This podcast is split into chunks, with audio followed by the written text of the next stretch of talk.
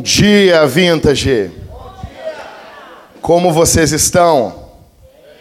Meu nome é Jackson, eu sou um dos pastores dessa igreja e você é muito bem-vindo. Não sei se está todo mundo lá do fundo já entrou para cá. Todo mundo, Gui? Guilherme, todo mundo passou para cá? Então tá ok. Pessoal, vamos sentando aí então.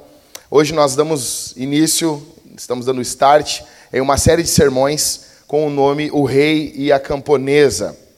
E nós estamos começando hoje uma série em Cantares de Salomão, o Cânticos dos Cânticos. Eu não gosto desse nome Cantares, eu gosto Cântico dos Cânticos, tá bom? Então, Cântico dos Cânticos, cara, vai ser demais. Serão algumas semanas, talvez um pouquinho mais do que a gente tinha programado, mas nós vamos orar a Deus, nós vamos buscar a Deus durante esses dias, porque o que a gente vai tratar aqui é algo extremamente sério. É algo extremamente bom, prazeroso. E eu quero que nós, todos nós, venhamos orar nesse momento para que o Espírito Santo nos guie pelo, pela sexualidade bíblica e pelo prazer. Tá bom? Vamos orar? Pai, nós te agradecemos pelo teu amor, pelos teus infinitos afetos. Como igreja, nós nos alegramos porque o Senhor Deus nos deu presentes, nos deu dons. E a sexualidade, é, ela é um desses presentes. Ela é um dom, um presente teu. Portanto, Senhor, que esses dias sejam dias transformadores para os casais que entrarem aqui na igreja, seja também um momento transformador na vida de solteiros, para que eles venham saber como pensar, como agir uh, diante de tudo que a cultura apregoa. Fala conosco por intermédio da tua palavra nesses dias. Revela-nos o teu amor como um pai bondoso que dá presentes para os seus filhos. No nome de Jesus, nós te agradecemos e pedimos o poder do Teu Espírito Santo. Amém. Bom, gente, quero dizer uma coisa para vocês que eu estou muito empolgado. Eu venho falando sobre essa série para vocês há muito tempo. Há muito, muito tempo. Uh, programado mesmo eram para ser 11 sermões. Uma introdução que eu vou falar hoje. Hoje é o sermão zero. O título do sermão é O mínimo que você precisa saber sobre o sexo. O mínimo que você precisa saber sobre o sexo. Sermão zero, tá bom? Então, é, eu estou muito empolgado para falar o que eu vou falar, vai ser demais. Para mim, né? Acho que vai ser demais, talvez para vocês também. Uh, quero, uh, assim, agradecer os irmãos que trabalharam durante a semana. Muito, muito deram suas vidas, seu sangue, para que nós possa, pudéssemos estar aqui na igreja com a igreja arrumada para essa série, tá bom? Deus abençoe vocês, pessoal que fez a cenografia, que trabalhou na iluminação, vocês são demais, vocês são um time espetacular. Bom, eh, eu quero dizer que nós teremos uma grande ideia. Eu sempre procuro a grande ideia quando eu estou lendo um livro, ouvindo um sermão. Eu gosto sempre de tentar entender qual é a grande ideia, qual é o foco, como que eu posso resumir uh, um sermão, uma série de sermões, um livro, em uma sentença, em uma frase. E a grande ideia dessa série de sermões que nós teremos aqui, a grande ideia é a seguinte. Deixa eu arrumar meu cronômetro aqui. A grande ideia é que existem três formas de vermos a sexualidade dentro e fora do casamento. Existem três formas de vermos a sexualidade dentro e fora do casamento. Tá? Então, dentro e fora, perdão, da igreja. Não é somente a igreja que interpreta a sexualidade desse jeito, mas a cultura também. São três formas de vermos o sexo. A primeira é que o sexo é um Deus e ele deve ser adorado. Ele busca adoração. Você dá sua vida, você dá o seu dinheiro, você gasta tudo na adoração ao sexo. Você sacrifica a sua vida em nome desse Deus. Você sacrifica seus prazeres, sacrifica tudo em nome desse Deus. Você sacrifica a sua vida em nome da pornografia, em nome do sexo fora do casamento, em nome do sexo antes do casamento. A segunda é que é o oposto. É que o sexo não é um Deus, mas o sexo é algo indecente, é algo sujo, é um mal necessário. É um mal necessário. E alguns grupos de jovens, é, é, é, muito interessante isso, que ou nós temos jovens num extremo na cultura, ou quando você chega em algumas igrejas, você tem jovens em outro extremo. Jovens que veem o sexo como algo sujo, jovens fundamentalistas que pensam que o sexo é sujo, é errado. Na prática, apregoam como aquele que se casa, aquele que está casado e faz sexo, como algo ruim. Tem alguns movimentos surgindo também na cultura contra a sexualidade. Os rapazes para não andarem com as moças, tratarem as mulheres mal. É, é um movimento que diz: homens, sigam o seu caminho. Né? É Emdital. Se você não ouviu, você vai ouvir falar sobre isso ainda, em breve. Isso está se espalhando pelo mundo todo. É um movimento que apregoa que o homem, é, machos, né, homens, sigam o seu caminho. Então há uma cisão aí entre homens e mulheres. A maioria desses caras são caras que precisam da nossa oração, porque sofreram alguma desilusão amorosa e julgam todas as mulheres por causa de uma. Bom, então a primeira é que o sexo é um Deus, a segunda, o sexo é algo indecente. Eu gostaria que você fosse anotando, tá? Eh, Para os próximos sermões, trouxesse papel e caneta também. Terceiro, que é que o sexo é um presente, é um dom de Deus. Deus nos deu o sexo como um presente para nós cuidarmos, valorizarmos esse presente. Imagine isso assim, quando um casal se casa, quando eles se juntam, as pessoas dão presentes para eles, né? Sim? O sexo é um presente do pai. O pai está dando um, é um presente de casamento. Então, o que é o sexo? Nessa terceira visão, é um presente de casamento de um pai para os seus filhos. Então, vamos lá. Em, em primeiro lugar, vamos analisar aqui junto comigo. Não sei se funciona. Bom, não está funcionando. Era para ter alguma coisa que eu mirasse ali e, e, e bom, paciência. Vai passando para mim na mão então, aí, por favor, Letícia. A gente arruma isso depois. Primeiro, se puder arrumar para mim depois ali, Mateus, para eu poder disparando aqui. Então, a primeira, o sexo é Deus. Quando a gente olha no Antigo Testamento, a gente vê um grande problema quando o sexo é tratado como um Deus. Nós vemos os cananeus, nós vemos as deusas nuas, deusas da fertilidade, os cultos no Antigo Testamento regado a sexo. É algo muito cruel e terrível. No Novo Testamento, nós vemos a cultura grega, nós vemos os romanos, tanto que a, a, alguns dizem que foi por causa disso que a cidade de Pompeia foi destruída com uma enorme erupção. Era uma das piores cidades do mundo antigo, prostituição tomando conta. Então, o sexo é, no mundo antigo, no Antigo e no Novo Testamento, ele era visto por muitos povos como Deus. E hoje isso também ocorre. A média de idade da primeira relação sexual no Brasil, a média é de 13 anos. Cerca de 20% das crianças, escute, 20% das crianças entre 9 e 10 anos já têm contatos eróticos como beijo de língua e toque sem roupa. 20% das crianças entre elas. Com isso começa o quê? Com esse, esse contato com a sexualidade muito, muito cedo, começa, vai inevitavelmente, essas crianças irão provar drogas, álcool e terão, em alguns casos, distúrbios alimentares, depressão e alguns tentarão o suicídio. Nós não temos visto um crescente número de suicídios entre os adolescentes? Isso está extremamente ligado com a forma como os nossos jovens, os nossos adolescentes e as nossas crianças lidam com o sexo. Deixa eu dizer uma coisa: as meninas pagam um preço muito mais alto que os homens. As, as meninas pagam um preço muito mais alto que os meninos. Por quê? Porque elas ficam grávidas.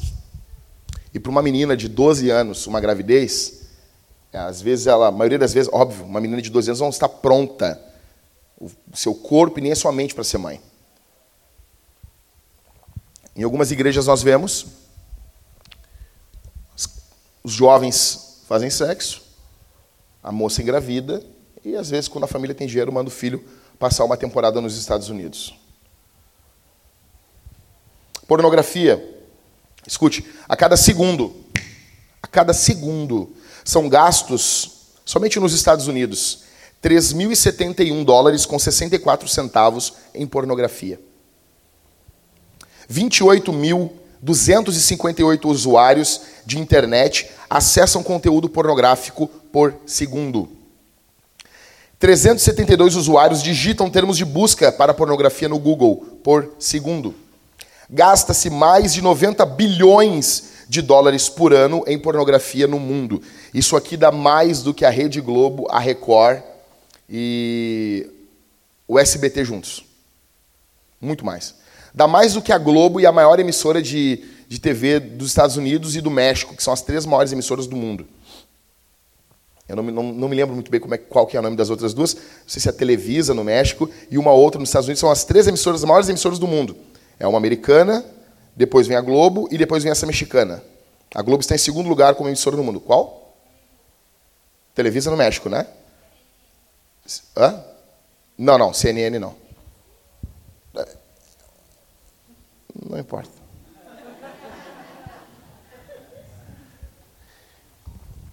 Noventa bilhões de dólares por ano. A cada 39 minutos, um vídeo pornográfico é feito nos Estados Unidos. 20% dos homens acessam pornografia no trabalho. Sabe o que é isso, cara? 13% das mulheres acessam pornografia no trabalho. 90% das crianças, escute isso, 90% das crianças entre 8 e 16 anos já viram pornografia na internet. 90%.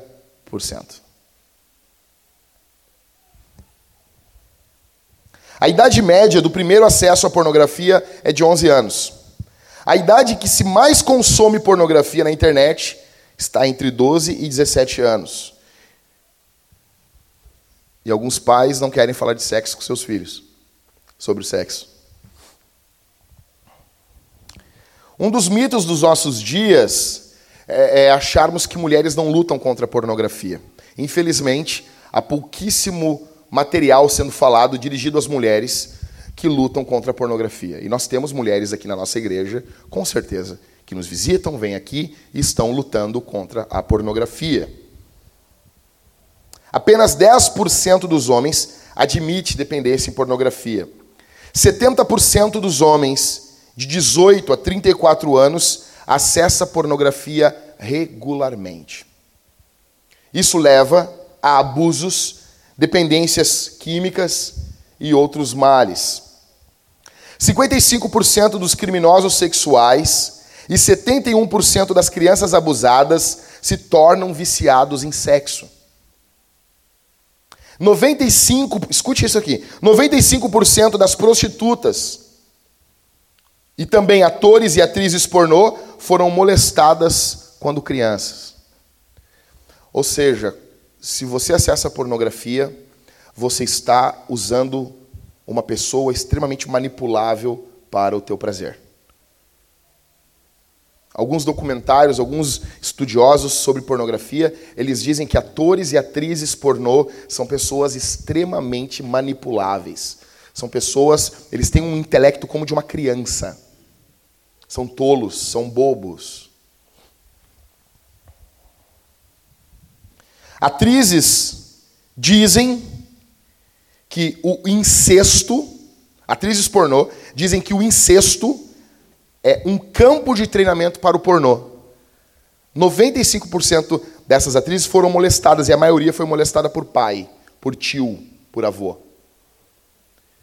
Eu vi uma, um documentário, Thalita eu, nós vimos um documentário é, muito perturbador. Falava, mostrava uma jovem que ela havia sido molestada e ela dizia que aquilo foi como um treinamento para a vida dela. 62% das prostitutas relatam que já foram estupradas na sua atividade. Elas não queriam praticar o ato sexual e foram forçadas. 75% das prostitutas já tentaram suicídio. 15% dos suicídios de mulheres são feitos por prostitutas.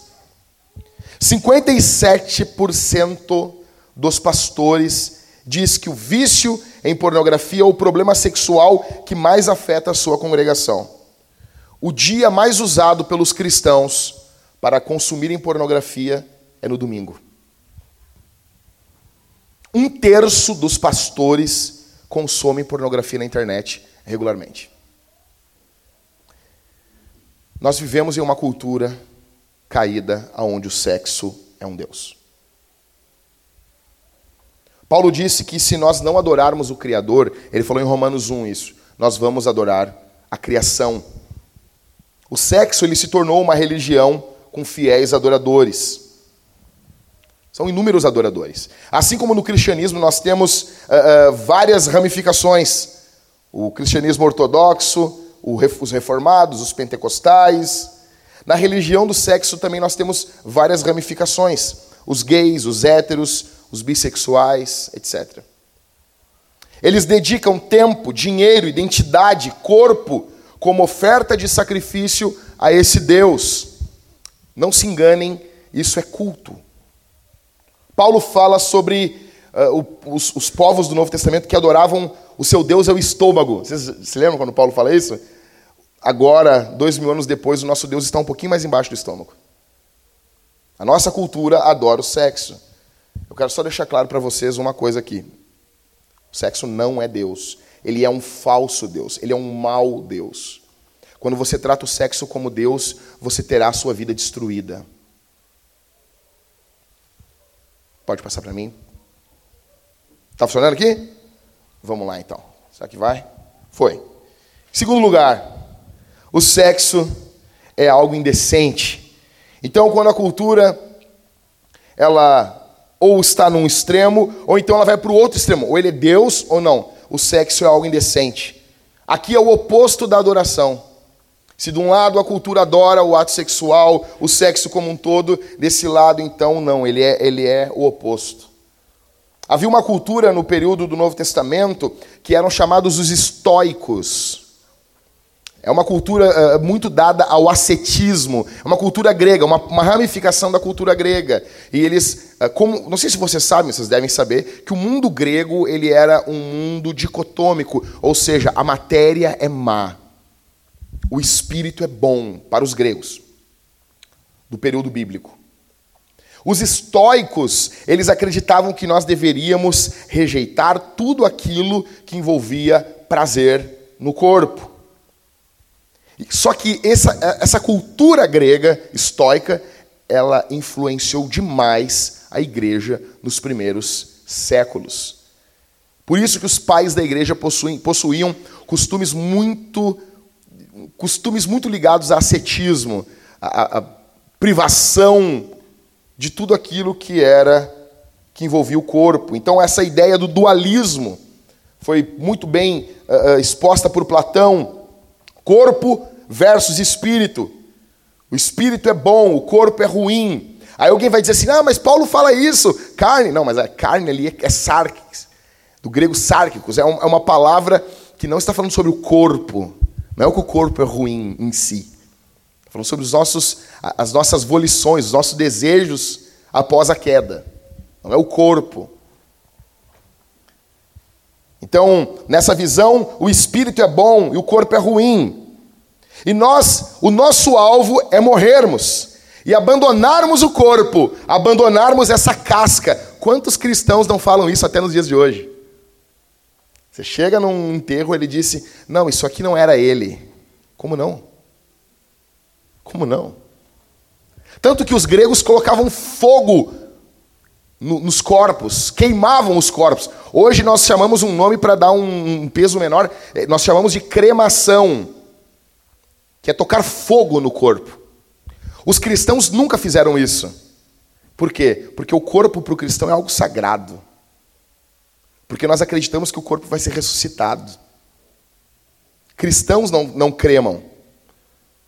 Nós viemos, nós temos a nossa cultura cristã e ela bebe do judaísmo. Os judeus não botavam fogo nos corpos. Os judeus enterravam os corpos nos túmulos, esperando a ressurreição. Jesus foi sepultado e ressuscitou. Nova vida, Romanos 6. Então, essa ideia de o corpo é uma casca e você tem, o teu objetivo é ser livre dessa casca. E tudo que ocorre no corpo é ruim, é nojento. Assim, o sexo se tornou algo indecente. E esse se tornou o pensamento dos cristãos. Acompanha comigo. Eu vou falar nomes aqui de caras fenomenais que fizeram declarações terríveis. Pessoas fenomenais. Primeiro, Tertuliano viveu do ano em torno do ano 155 a 220 depois de Cristo. E Ambrósio também fez uma declaração semelhante. Viveu do ano 340 a 397. Escute a declaração desses dois gigantes da fé. Prefiro a extinção da raça humana ao ato sexual continuado. Você imagina um cara desse pregando todos os domingos na igreja?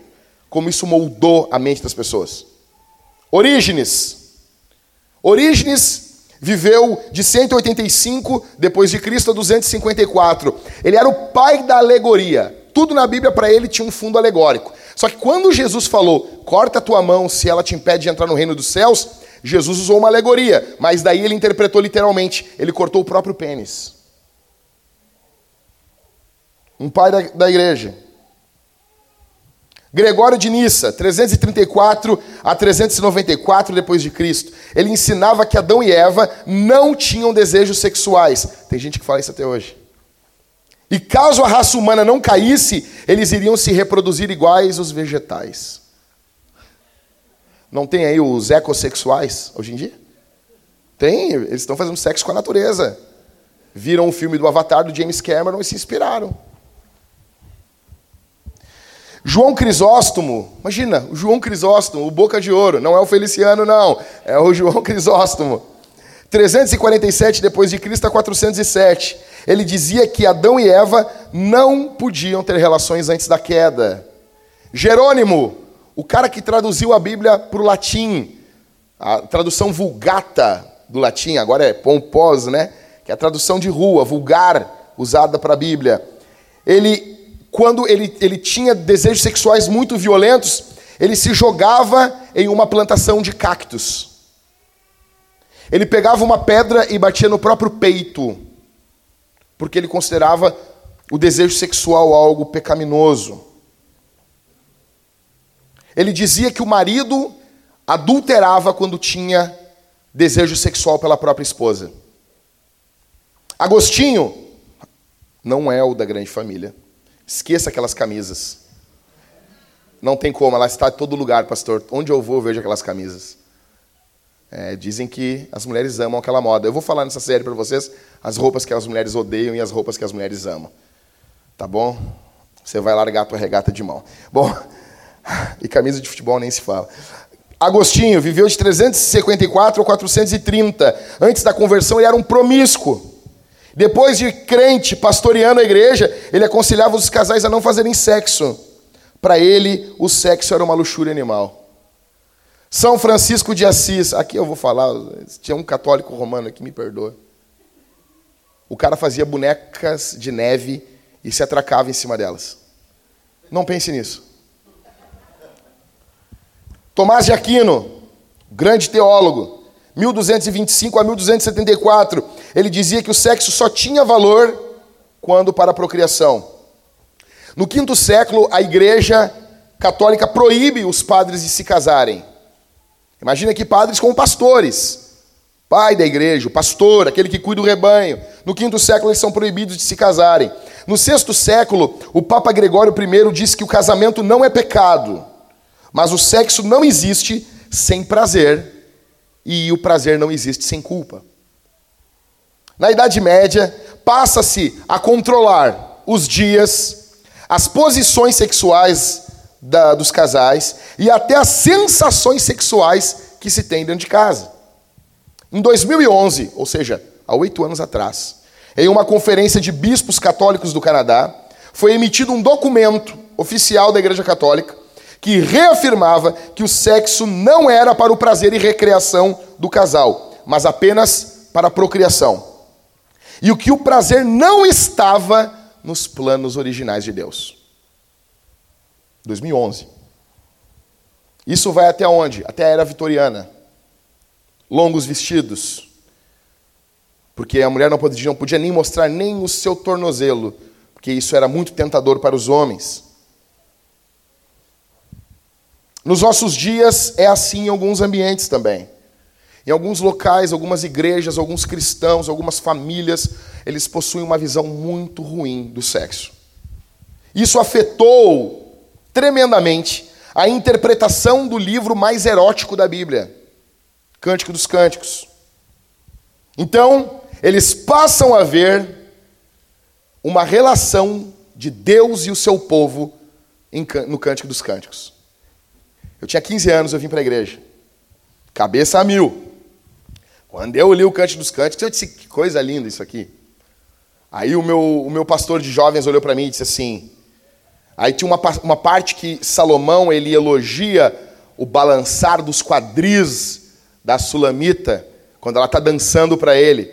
Eu vou falar sobre isso. E ele, ela está dançando para o seu marido e ele diz como são bonitos os teus quadris balançando. Aí ele disse: Isso aqui é o poder do Espírito descendo sobre a igreja. E a igreja balança com poder. E daí Jesus está elogiando. Aí eu, aquilo ficou tão ruim, tão. É sério isso? Mas não, não é de verdade, então, isso aqui? Por favor. Outros diziam não, porque quando eu vejo um cara dizendo, eu sou a noiva, hum, foge. Jovem, moça que está aqui, me escute. Eu sou como um pai para você, eu quero teu bem. Não case com um rapazinho que diz, eu sou a noiva. Fuja. Corra, Forrest, corra. Em segundo lugar, a gente até pode dizer, não, há um paralelo, a gente pode apontar para Jesus ali, mas em segundo lugar, em primeiro lugar, há uma intenção no texto. O texto ele é extremamente erótico. A linguagem de Cantares é extremamente erótica. Vou dar um exemplo para vocês aqui, de questão biológica, eu não sou biólogo, mas dando, tentando dar uma explicada aqui. Uh, quando a gente olha a, o corpo da mulher, se a gente pensa assim, o sexo é somente para o prazer. Então eu pergunto, por que, que Deus deu o clitóris para a mulher? O clitóris não tem função nenhuma na reprodução. Uma mulher pode engravidar sem ter o seu clitóris estimulado. Eu falo isso em alguma igreja, aí chega o cara, o que é clitóris? Aí nós temos um grande problema. Nós temos um enorme problema. Ou seja, a, a, o clitóris não tem função nenhuma a não ser o prazer da mulher. A mulher não precisa dele para a reprodução, para engravidar. Então por que, que Deus deu isso para a mulher? É o local do corpo da mulher que tem a maior, maior quantidade de terminações nervosas. Por quê? Por que, que a mulher tem seios? Alguém vai dizer, não, para amamentar, pastor. Mas Provérbios capítulo 5, eh, verso 19, diz assim: que os seios dela, da sua esposa, saciem você em todo tempo. Embriague-se sempre com as suas carícias. Como é que tu te embriaga com alguma coisa? Bebendo muito. Ou seja, os seios, Salomão está dizendo para nós aqui que ele tem uma função erótica no casamento. Essa visão, essa segunda visão aqui, o sexo como algo indecente, ela também é muito propagada por algumas mulheres mais velhas que dão conselhos demoníacos para as mais jovens. Conselhos pré-matrimoniais demoníacos. Falam que o sexo é algo nojento, algo forçado. Mulheres, quando você escuta isso aqui, deixa eu dizer uma coisa para vocês. Quando você, minha irmã, você fala sobre sexo com outra irmã e você não mostra empolgação você faz questão de mostrar que isso não empolga você. Você não busca ajuda, mas você apenas é uma difamadora de um presente que Deus deu. Não mostra empolgação na forma de falar desse tema, desse presente. Muitas dessas mulheres foram abusadas e precisam de ajuda, precisam de cuidado, de carinho, de pastoreio. Então, a primeira visão o sexo é Deus. A segunda, o sexo é algo indecente. Terceira, o sexo é um presente, é um dom de Deus. O que a gente faz com o presente? A gente recebe com alegria, a gente estima, a gente aprecia, a gente guarda, a gente usa o presente, a gente cultiva um presente. Deus, o Pai, deu presente para os seus filhos de casamento. Imagina isso, vocês estão casando e o pai diz assim: Estou dando um presente para vocês. O sexo é um presente de um pai que ama os seus filhos. Escute isso aqui. Jeremias capítulo 2, verso 13. Jeremias diz o seguinte: Porque o meu povo cometeu dois males. Abandonaram a mim a fonte de água viva e cavaram cisternas, cisternas rachadas que não retêm as águas. Ou seja, Jeremias está nos dizendo que o povo ele cava uma cisterna, um poço, traduções mais antigas, cisternas rotas. Essa cisterna rachada, ela não retém a água, entra barro, sujeira. O povo tem sede, mas então o povo não bebe de uma água boa, o povo bebe de uma água lamacenta. É como se bebesse água da privada. Esse texto está nos falando de idolatria. Todos aqui têm sede de entenderem o que é o sexo. Todos, solteiros, casados, você sabe que eu ia começar essa série hoje. Você vem empolgado para cá hoje, porque você quer saber. E infelizmente, muitos de nós ouvimos falar sobre sexo quando vamos ver o Altas Horas e vamos ver aquela professorinha lá, com a cara de Tiranossauro Rex. Alguém tem que fazer um meme, por favor. Ela tem uma cara de Tiranossauro Rex, ninguém nota isso. Eu tenho medo daquela mulher, mano. Então ficam vendo aquela mulher, ficam, ficam vendo o T-Rex falando ali. Tem sede, mas não mata a sua sede da Bíblia.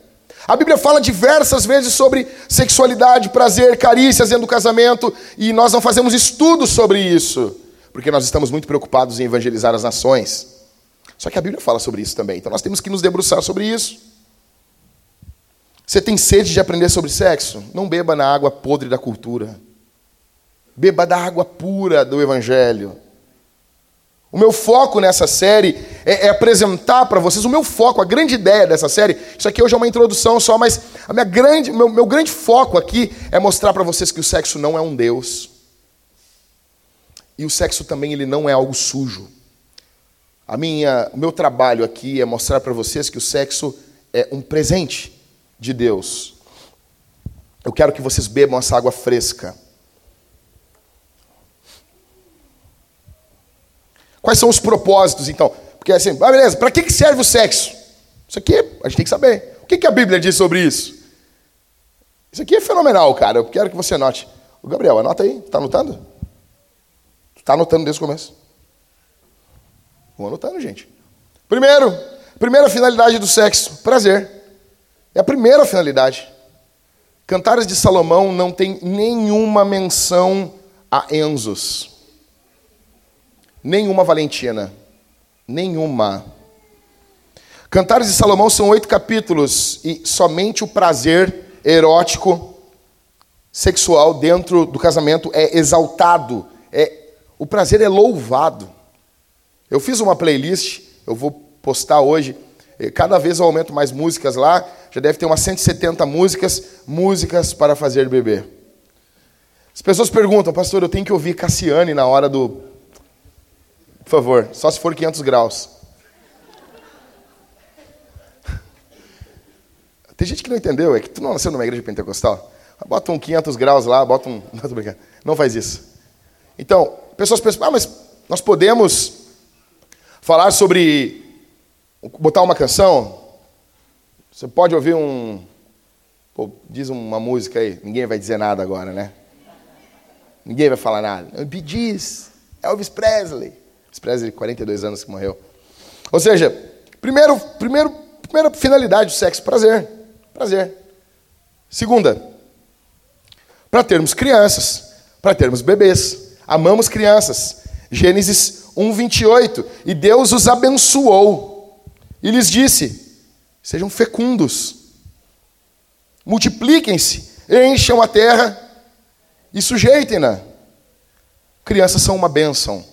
E como diz o Rodrigo, o pastor Rodrigo diz uma coisa fenomenal. Nós estávamos lá vendo o Cris. Quando nasceu, Cris pelado lá, tomando banho lá e chorando. Aí o, tava o Léo, o, o Rodrigo, eu. E daí o Rodrigo disse assim: Olha, eu entendo quem não ter filho não querer ter filho, eu entendo.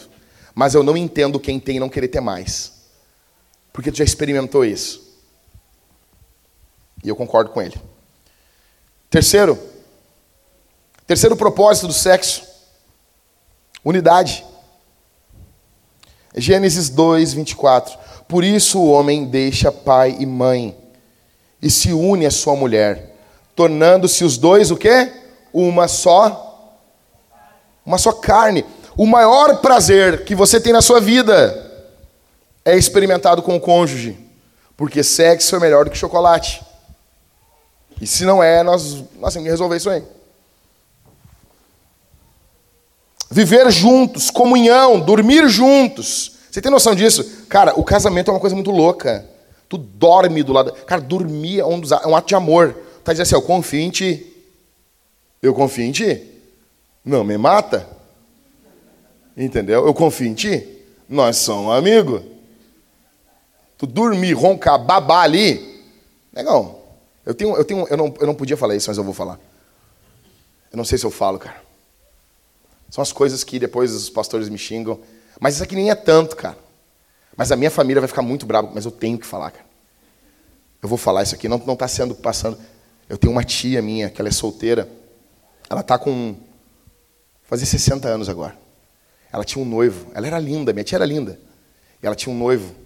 E um dia ela olhou para o noivo e disse assim: se tu me trair, eu vou largar água quente dentro do teu, do teu ouvido quando tu estiver dormindo. Daí o, o cara foi embora, nunca mais voltou.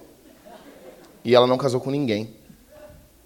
Dormir do lado de alguém é um ato de amor. E quando você dorme, você está dizendo assim: Eu te amo, eu confio em você. O sexo, o que, que é o sexo? O sexo, ele é o clímax da unidade. Você é um com a pessoa e você entra no clímax. Você celebra essa unidade. O próprio ato da penetração torna você uma só carne com a sua pessoa, com a sua esposa, e torna você, meu irmão, uma só carne com seu marido.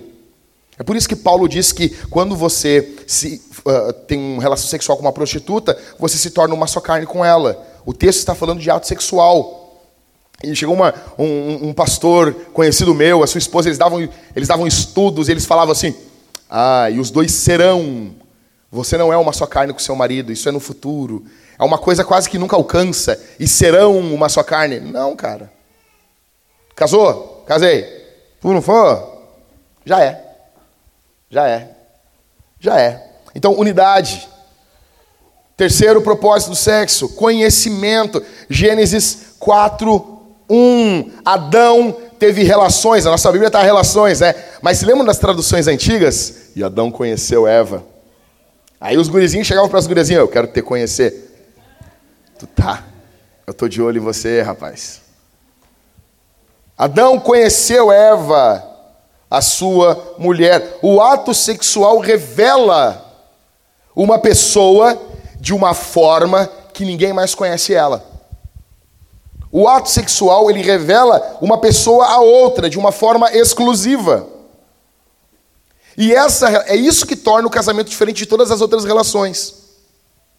Se a gente tem há uma discussão se existem tipos de amor ou não há, tá bom? Não vamos entrar. Para mim tem. Agora tem uma nova onda aí, não, é amor, filéu, ágape, é tudo um amor. É, é uma, é uma, uma tendência simplista na teologia. Para mim a diferença sim. Então, o, o, amor filé, o amor entre amigos, o amor ágape, o amor incondicional, o amor eros, o amor erótico, ou seja, é, o, o casamento ele é o único que carrega todos os amores. E o que torna ele singular é o eros. Ah, não, pastor, mas eu amo o Enzo. O Enzo, eu amo ele demais, é um amor ágape. Tu, tu ama ele com amor ágape. O teu marido também usa esse amor para amar ele. Talvez tu deveria amar mais ele com esse amor também. Mas tem aí na tua relação o amor ágape. Agora tu não tem eros pelo teu filho. Não deveria. Se tiver, nós temos que conversar e temos que, temos que aconselhar você. Você não tem atração sexual pelo seu filho. Mas pelo seu marido você tem. Então o que torna o seu marido único é que por ele você tem todo toda a gama de amores. E pela sua esposa também, meu irmão. Então, o ato sexual ele vai revelar uma pessoa para outra. Sexto, sexto propósito do sexo, proteção. As pessoas não falam sobre isso, cara. Primeiro, 1 Coríntios capítulo 7, do verso 2 ao verso 5. Eu vou ler para você. Você anota, lê em casa com a tua esposa. Faz o seguinte, volta, quando estiver voltando dirigindo para casa, pede para tua mulher ir lendo para ti isso aí. Lê para nós aí, meu amor. 1 Timóteo, 1 é, Coríntios 7, do 2 ao 5, olha o que Paulo diz. Digo que, por causa da imoralidade, cada homem tem a sua esposa, E cada mulher tem o seu próprio marido. Há uma tendência hoje em dia, olha para mim aqui, uma tendência as pessoas dizem assim: não, não pode casar. Tem, os jovens querem casar para fazer sexo. Por que não? Né? Se Paulo disse os dois é melhor casar do que se abrasar, por que não? Não, não pode ser a única motivação, mas é, convenhamos, uma boa motivação. Uma boa motivação. Você não precisa casar para pegar na mão. Mas outras coisas você precisa casar. Então, por quê? Não, porque os jovens casam para fazer sexo, isso é a causa dos divórcios. Da onde isso? Paulo não pensava assim. Não pode ser o único motivo, mas é um bom motivo. Então, verso 3: Que o marido conceda à esposa o que lhe é devido, e também de igual modo a esposa ao seu marido. A linguagem aqui é de salário. O marido dá à esposa o que é dela, o ato sexual é dela. A mulher tem que dar o ato sexual para o seu marido, porque é dele, ele pertence a ele. Ela, é uma honra, é um, é um pagamento que, que ela deve a ele e ele deve a ela. Olha o verso 4 aqui.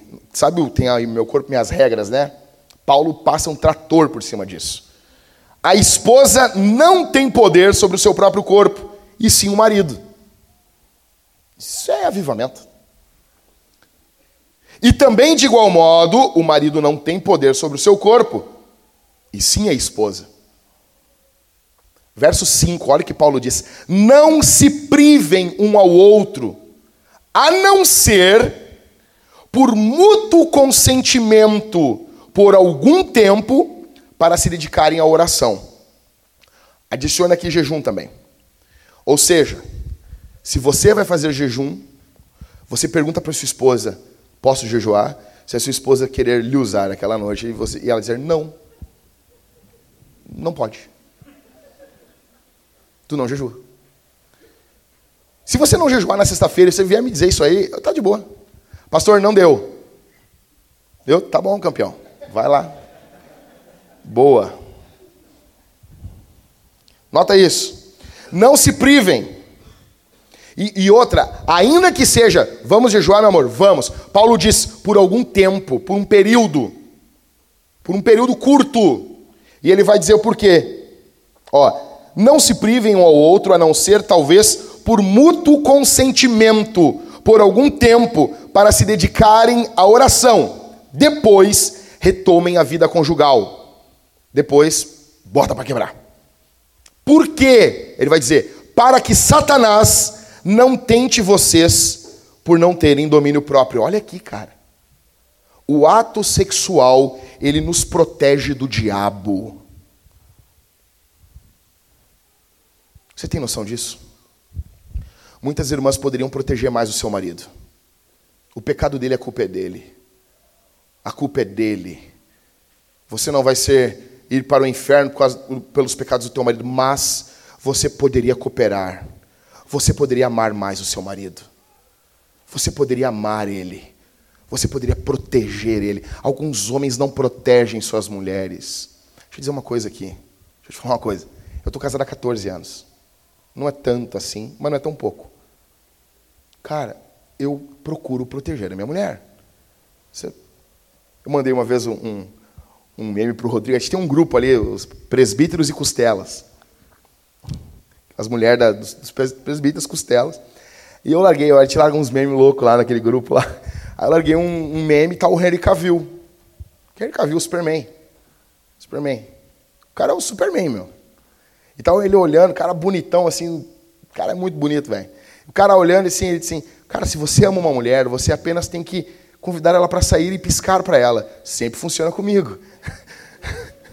Ou seja, cara, eu estava vendo uma entrevista com a Amy Adams, ela fez a Lois Lane no, no, com esse Superman, e ela contou que quando o Henry Cavill entrava no set, os homens ficavam assim olhando para ele, as mulheres ficavam olhando. O cara era bonito, o cara era um absalão. O cara é um absalão, o cara tem a unção do absalão. Dizer o quê? Você vai lutar contra o cara? Não, cara. Alguém ganha de você. Ele é o Rock Balboa e você é o Drago. Você vai apanhar. Mas o que, que acontece? Você está casado com a sua mulher, sua mulher é fiel, sua mulher. mas você vai deixar a sua mulher exposta. Você não vai fazer isso. Você não vai fazer isso. Uma coisa é ciúme, outra coisa é zelo. Então você tem que cuidar da sua esposa.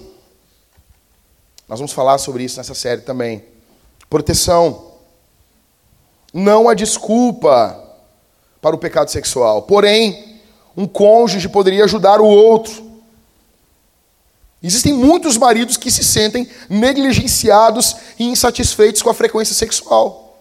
Isso é seríssimo. O sexo deve ser livre e frequente. Livre e frequente dentro de um casamento. Dessa forma, a proteção contra a amargura, contra o adultério, contra a pornografia e contra a masturbação escondida. Sexto e último propósito do sexo: conforto. Esse aqui, para mim, é fenomenal. Segundo Samuel, capítulo 12, verso 24, diz assim: Então Davi consolou Batseba, sua mulher, teve relações com ela e ela teve um filho, a quem Davi deu o nome de Salomão, e o Senhor o amou. Alguém vai dizer, como assim? Eles não tinham perdido um filho? Ela estava triste, ele estava triste. O texto está nos dizendo, o profeta Samuel nos fala que Samuel, que Davi consolou sua mulher tendo relações sexuais com ela. O Driscoll conta no livro dele, eu vou, eu vou, vou indicar depois alguns livros para vocês, esse é um dos livros. Ele conta no, no, no livro que havia um casal na igreja deles que perdeu um filho. Eles fizeram uma viagem romântica, foram para uma pousada, e nessa pousada eles oravam, palavras do Driscoll, oravam, choravam, ficaram em alguns momentos nus, fizeram amor, ficaram abraçados, e Deus usou isso para consolar o coração dos dois. Mas sabe por que, que você não vê o sexo como um instrumento de consolo? Se alguém aqui que, quando eu falo isso, a pessoa diz: não, é porque você tem uma visão do sexo moldada pela cultura e não pela palavra. Eu não conseguiria. A cultura moldou a tua cabeça. Eu não estou falando que no dia da morte do filho, não, mas uma, a pessoa se retirou, foi, oraram, tiveram tempo, tiveram um momento só para eles, saíram desse turbilhão. E o ato sexual foi consolo, assim como Davi. Davi entendia disso. Davi entendia. Mas veja comigo aqui. Então, ok, pastor, estou entendendo. Está fazendo sentido. Mas, para terminar, eu queria que vocês vissem comigo aqui o que, é casamento, sexo, prazer e intimidade antes da queda. Antes, porque isso aqui é importante. Então, para terminar aqui, abre em Gênesis aí a sua Bíblia. Agora que ele vai abrir a Bíblia, fica tranquilo, cara. Fica na paz. Gênesis Gênesis, a gente vai. Gênesis 2, do 18 ao 25. Achou aí? O Senhor Deus disse ainda: Não é bom que o homem esteja só. Quando que o pecado foi cometido, o primeiro pecado? Gênesis? Gênesis Gênesis, a gente está onde aqui? Oi? Dois. O que, que Deus está dizendo antes do pecado? Não é bom. Não é bom. Não tinha pecado ainda, mas já tinha coisa que não era boa. O homem ficar sozinho. Não é bom. Não é bom que o homem seja só. Farei para ele uma auxiliadora que seja semelhante a ele. Havendo, pois, o Senhor Deus formado da terra todos os animais do campo e todas as aves dos céus, trouxe-os a Adão para ver que nome lhes daria. E o nome que ele e o nome que ele desse a todos os seres vivos, esse seria o nome dele. Essa é uma das razões porque nós amamos denominar. A criança nem nasceu, tu já pensa assim, eu tenho uma ideia, qual? Enzo. Eu tenho uma ideia, qual? Bento. Aí é forte, Bento é forte. Forte. Tá? Então, assim, por que, que nós amamos isso? Eu ganhei, eu ganhei uma cachorrinha do, do, do Robson e da Karine. A cadela nem tinha chegado em casa já tinha nome. Por quê? Nós somos seres denominadores. Então, quando a pessoa diz assim, é errado denominações, igrejas terem denominações, claro que não. Nós somos assim. Nós amamos. Não tem os cometas. O cara descobriu um cometa. O cara bota um nome. Normalmente é o nome dele, né? Nós amamos isso. Está aqui. Deus colocou isso dentro da gente. Tá bom? O homem deu nome a todos os animais domésticos, às aves dos céus e a todos os animais selvagens. Mas para o homem não se achava uma auxiliadora que fosse semelhante a ele. Então o Senhor, aqui é lindo demais, fez cair um pesado sono sobre esse homem. Deus anestesiou Adão. Deus deu uma anestesia nele.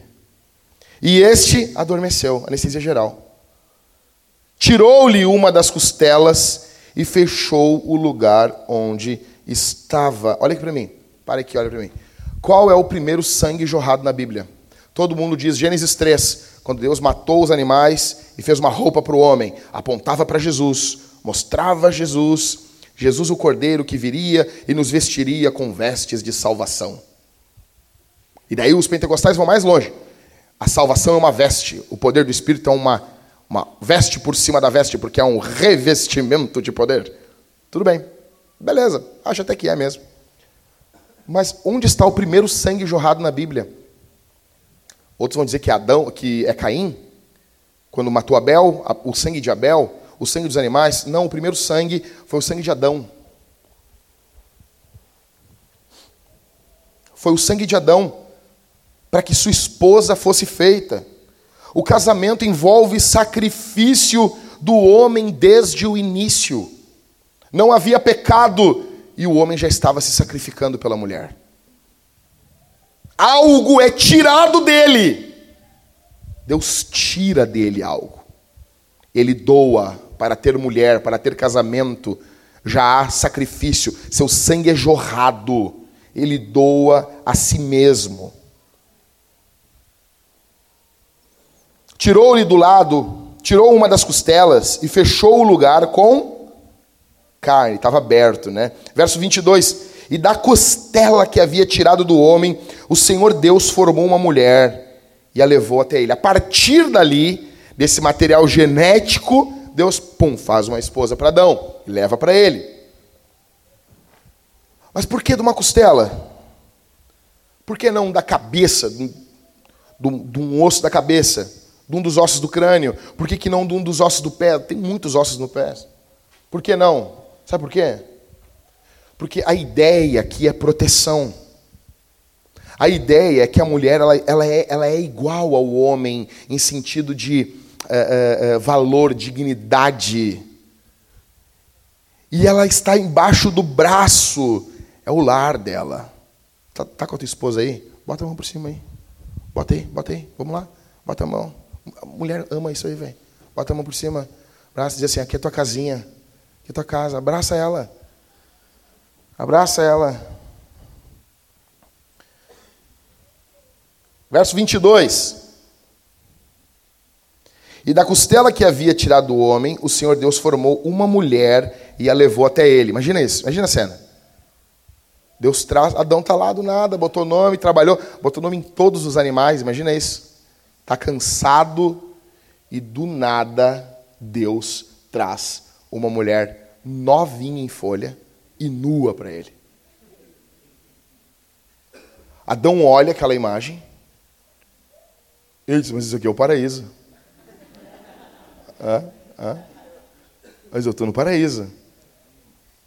Aí deu, Adão olha, verso 23. E o homem disse: esta, afinal, é osso dos meus ossos e carne da minha carne. Será chamada varoa, porque do varão foi tirada. Olha aqui, é, o, contexto, a estrutura no hebraico aqui é de cântico. Adão olha ela, Adão canta para ela. Nós cantamos quando algo nos deslumbra. Por isso que cantamos para Deus. Adão canta para sua esposa, não canta uma música gospel, cantou para sua esposa. E o mais interessante é que essa é a primeira palavra falada pelo homem na Bíblia. A primeira palavra que o homem fala na Bíblia não é direcionada a Deus em oração, é direcionada à sua esposa. Notem isso. A primeira palavra registrada da humanidade foi o homem para sua mulher. Verso 23, ainda. Um, verso 23: E o homem disse: Esta é afinal osso dos meus ossos e carne da minha carne, será chamada varoa, porque do varão foi tirada. Aqui já fica claro que Adão tem uma esposa. E Deus não criou o padrão de beleza. Padrão de beleza não é algo bíblico. Não é algo bíblico, não é algo. Nós não vamos lutar contra, não vamos chegar assim na praia. Vai ter gorda assim. Quando não teve? Eu não entendo isso. Eu não entendo. Eu, quando eu ia. Tem umas praias muito boas aqui no Rio Grande do Sul, né? Cidreira. Né? Choco... Parece as propagandas do Todinho, né? É... Aí tu olha, era um recanto, assim, de criação de. Não vou falar do que é. Mas era uma coisa terrível. Era horrível. Eu queria desver o que eu via. Ou seja, sempre teve gorda na praia. Sempre teve. Sempre teve. Sempre teve. Mas o padrão de beleza, ele não é, ele não é algo, dentro do casamento não é algo correto. Deus criou no casamento parceiros. Deus não criou um padrão de beleza dentro do casamento. Ou seja, pastor, minha esposa é alta, então você ama mulher alta. Acabou. Pastor, minha esposa é baixa, então você não ama mulher alta. Você ama mulher baixa. Sua esposa tem 20 anos, então você ama mulheres de 20 anos. Você ama sua mulher. Você gosta de mulher de 20 anos. Sua esposa fez 60 anos. O seu padrão é mulher de 60 anos. Você ama a sua mulher. Ela é o seu padrão. Ela é o seu padrão. Continua, verso 24. Por isso o homem deixa pai e mãe e se une à sua mulher, tornando-se os dois uma só carne. Ou seja, homens solteiros deixam pai e mãe. Por isso que homens casados devem se desapegar das suas mães. Sabe, tem mulher que tem mãe que fala para o filho: "Meu filho, tua caminha está te esperando aqui. Se der qualquer problema, tu sabe que sempre vai ter uma casinha para ti." Isso é diabólico. Isso é diabólico. Isso é o diabo falando por intermédio da tua mãe. Isso é Satanás tomando a boca da tua mãe falando. Satanás falando através do teu pai. Aí, verso 25: Ora, um e outro, o homem e a sua mulher estavam nus e não se envergonhavam. O homem e a mulher estavam nus, o corpo, eles olhavam um ao outro como presente. Deixa eu dizer uma coisa: existe uma chama sexual no homem e na mulher, e eles só são saciados no casamento heterossexual. Qualquer coisa fora disso é pecado. Deus trouxe uma mulher para Adão. Para Adão. O padrão de Deus é uma mulher para o homem. A monogamia é o padrão de beleza para o cônjuge. Por isso que Paulo vai lá, 1 Timóteo capítulo 3, e ele diz: o bispo seja marido de uma só mulher. Ou seja, Paulo está dizendo que o padrão para o pastor é o padrão antes, antes da queda. Porque depois os homens passaram a ter várias mulheres. Sexo aqui envolve união, unidade, não envolve vergonha. Eles não se envergonhavam, eles estavam nus. Nós temos um grande problema dentro dos casamentos quando temos vergonha dentro dos casamentos. O homem tem vergonha da mulher, a mulher tem vergonha do homem, já vai passando o tempo, eles têm vergonha de, de, de, de apresentar desejo sexual, às vezes são censurados. A censura, a vergonha. Adão e Eva viviam de forma plena e eles experimentavam essa mesma vida plena no sexo. Depois da queda, gente, olha para mim. Depois da queda, tudo foi infectado pelo pecado e ficou confuso. Tudo. Tudo, tudo, tudo. E talvez o sexo seja a, a, coisa que melhor exemplifique isso, a confusão que se tornou após a queda. Por isso que nós precisamos de um Salvador. Por isso que nós precisamos que Jesus Cristo venha até nós.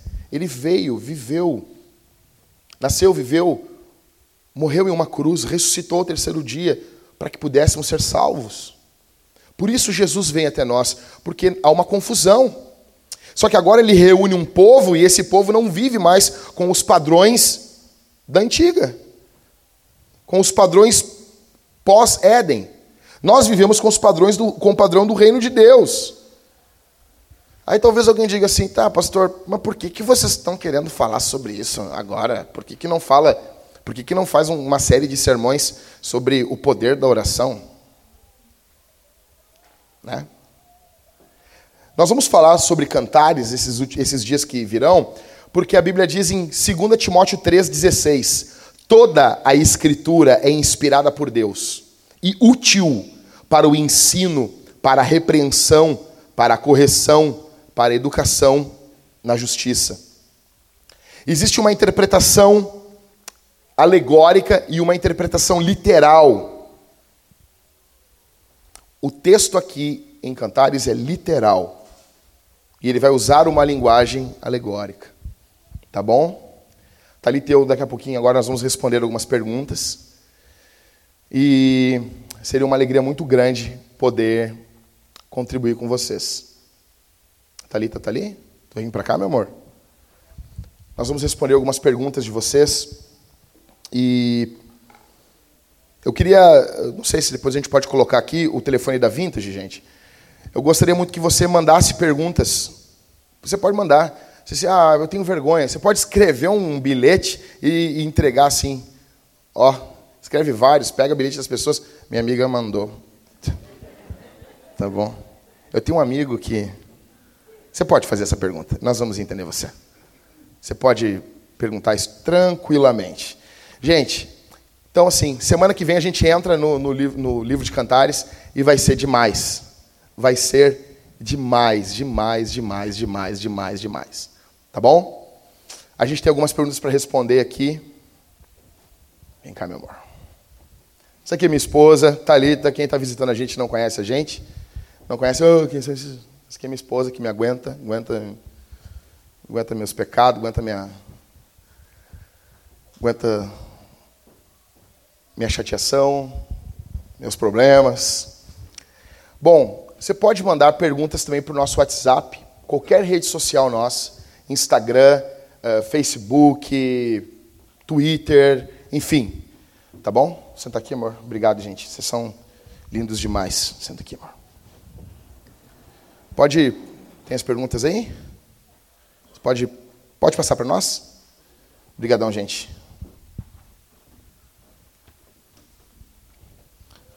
Tem um microfone para ti, meu amor?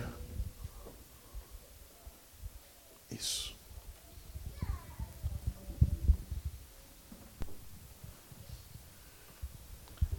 Tá ligado? Tá tudo bem? Tudo bem. Bom, vamos lá. Uh, primeira pergunta. Casais crentes podem ir no motel? Quer responder? Tá nervosa? Médio. uh, creio que os casais crentes podem ir no motel.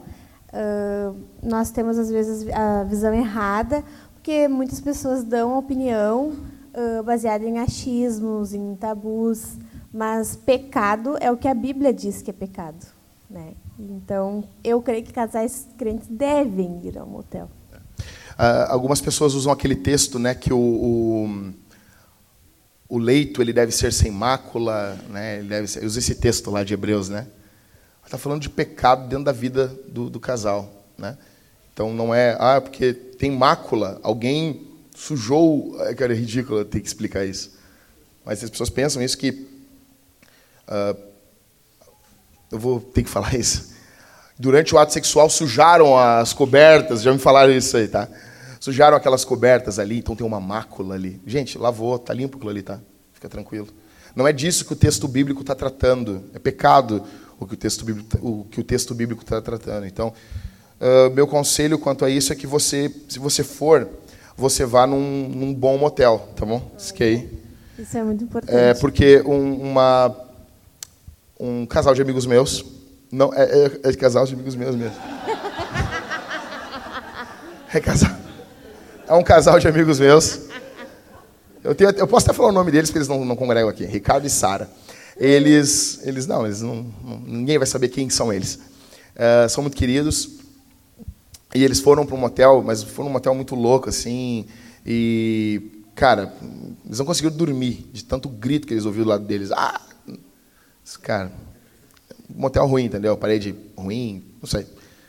Então, você pode levar uma lâmpada negra também, uma luz negra para dar uma olhada ali. Então, cuidado, vai numa coisa boa. Outra coisa, deixa eu explicar uma coisa para vocês aqui. Uh, por que, que os, os, os rockstars usam uh, toalhas brancas? Por que, Thalita? Que dá para ver a sujeira. Exato. Então, quando um, um, um, cantor pede, eu quero tantas toalhas brancas, eu quero um hotel com toalha branca. Tipo, se eu vou pregar em uma igreja, eu digo assim, cara, não me botem em um hotel com toalha escura. Por quê? Hotel com toalha escura é hotel sujo.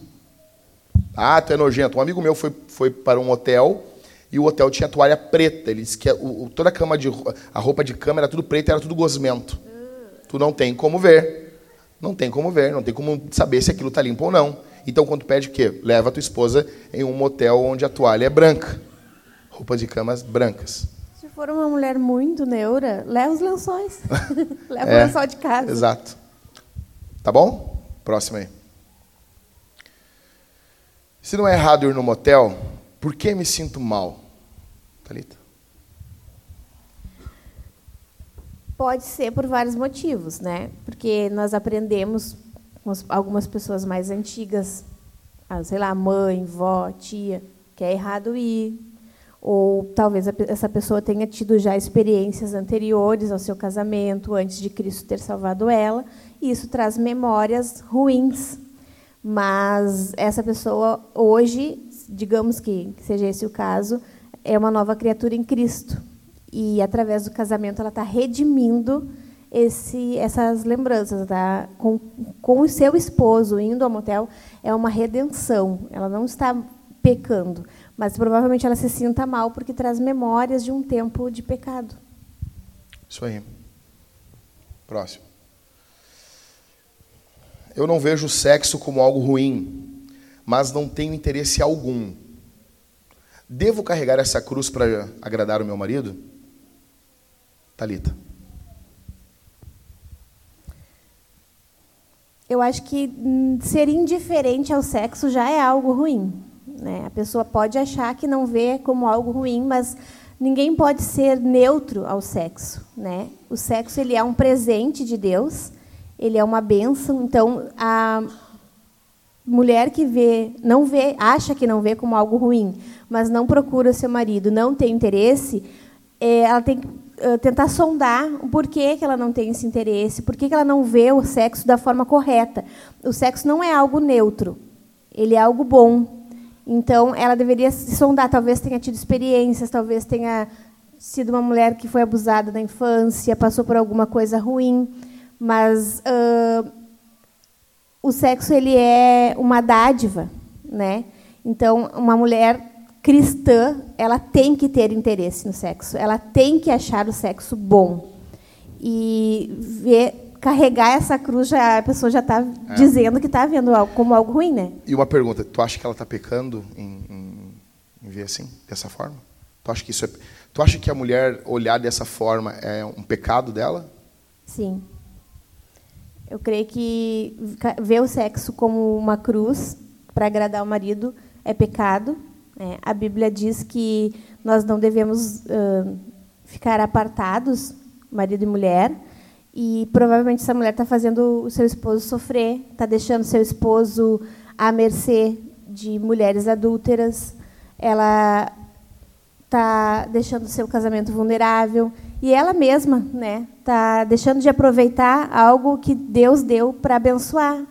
O sexo promove união, promove cumplicidade, Sexo promove paz.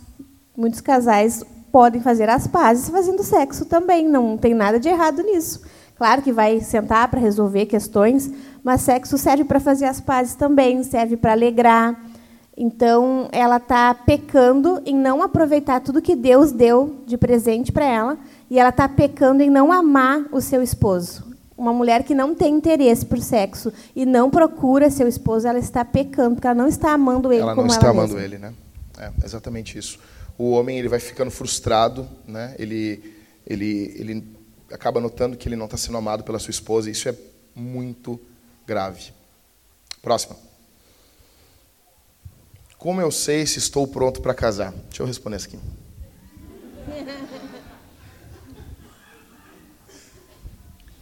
Você não sabe. Você não sabe. Você não sabe. Pergunte para as pessoas que estão ao teu redor, os pastores. Pergunte para o teu líder de GC. Pergunte para, os diáconos, para os obreiros, para os teus familiares, para os teus pais, o que eles dizem. Você não sabe, você não tem como saber. As pessoas que estão ao teu redor dizem o que sobre você? Então, nesse momento, o, o, sentimento interno ele pode trair você e muitas vezes trai. A Bíblia diz que o nosso coração é enganoso, tá? Então, você não sabe. Então, é isso que eu diria para você. Próximo. O que um casal precisa ter de posses materiais para casar, Talita? O mínimo que um casal tem que ter é condições de pagar seu aluguel, tem que ter um fogão, uma geladeira, uma pia e um colchão. Pode ser até de solteiro. Vamos lá. Exato. Vamos lá. Começo do casamento, então. Dinheiro para pagar um aluguel. Mais o quê? Um colchão. Um colchão. Uma pia. Uma pia. Uma geladeira. Uma geladeira e um fogão. E um fogão. Por isso que quando uh, os rapazes eles não precisa ser novo. Não precisa ser novo. Pode ser o ganhado. OLX está aí para isso. Exatamente. O marketplace do Marketplace. Facebook também. A parte mais amada pelo Daniel. O Daniel está sempre lá. O Daniel botou um, um, atalho no celular dele que já cai no marketplace. Quando ele clica no Facebook, já abre ali. Mas assim, isso é interessante para nós falarmos porque deixa eu explicar uma coisa aqui, ó. Gente, uh, os nossos pais eles falam que a gente tem que ter tudo para casar, mas eles não tinham tudo. Então eles ficam empurrando os jovens para namoros prolongados.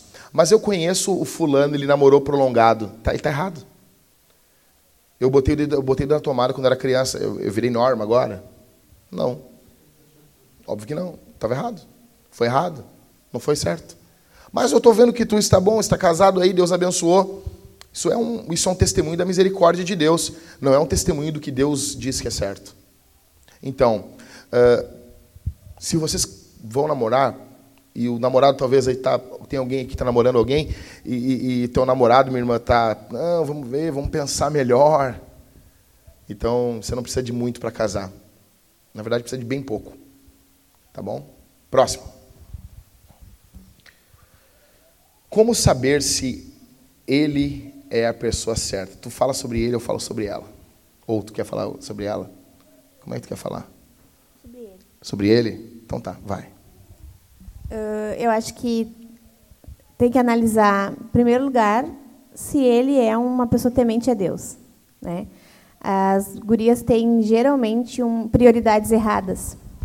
Não que ser bonito, ser inteligente seja uma coisa ruim, é uma coisa boa. Porém, a beleza passa, né? E, então, a primeira coisa que eu vi no Jackson, que eu procurei, eu quero um homem que seja temente a Deus. Né? Então, tem que procurar um, um rapaz temente a Deus, que sirva a uma igreja local. É importante, acho, ver como é que ele trata os pais dele. Muito importante como ele trata a mãe dele. Provavelmente, se ele trata mal a mãe dele, ele vai te tratar mal, depois que você não é mais novidade. Uh, esse rapaz ele tem que ter um trabalho fixo, tem que ser um homem trabalhador. E eu acho que é importante também uh, ser uma pessoa de caráter admirável, porque nenhuma mulher se submete a um homem a qual ela não consegue admirar. Então, acho que algumas coisas fundamentais assim. Entender que ele não precisa estar perfeito. A masculinidade é uma jornada, mas ele tem que ter iniciado essa jornada da masculinidade correta. Ele pode ainda não ser um homem que deve ser, mas ele tem que estar trilhando, ele tem que querer ser um homem, tem que estar sendo discipulado por seus pastores. Como é que ele trata os pastores dele? Como é que ele se comporta na igreja dele? Ele é um servo? Ele se doa? Ele se responsabiliza pelo menos pela vida dele? Não entregue a sua vida a um guri que não se responsabiliza nem por si mesmo. Muito bom. Muito bom mesmo. Bom, como saber se ela é a pessoa certa? Eu diria que você uh, quer casar, tem que casar com uma mulher de Deus, uma mulher que ama Jesus. Uh, então, faz, analisando um pouquinho que a Thalita falou numa, na, na, versão, na visão inversa, ela tem que ser uma, uma, uma moça dedicada, temente ao Senhor. Uh, porque, deixa eu dizer uma coisa: medo do marido não mantém uma mulher pura, uma mulher santa. Ela tem que ser uma mulher com temor de Deus no coração. Tá bom? Uma coisa que eu diria para você também é que seria interessante você tentar sondar ela, conversar sobre qual, qual é a visão dela sobre maternidade. Uh, o que ela pensa. Hoje em dia nós temos mulheres que não querem ter filhos para não estragar os seios. São mulheres fúteis. Você tem que olhar essa mulher e você tem que imaginar ela como uma mãe, a mãe dos seus filhos e a neta dos seus netos, a avó dos seus netos. Como alguém que vai ser uma mãe e uma avó. Você consegue olhar para ela e imaginar ela como uma avó? Eu, eu, eu, vou falar, o que eu vou falar aqui não é para parecer um, um, bom marido, porque eu tenho inúmeros pecados e inúmeras limitações como marido. Mas uma coisa que eu disse para Talita quando nós nem estávamos namorando ainda, que eu falei para ela, e isso foi do coração, né? Eu disse para ela assim: Eu te imaginei daqui a 70 anos e eu te amei.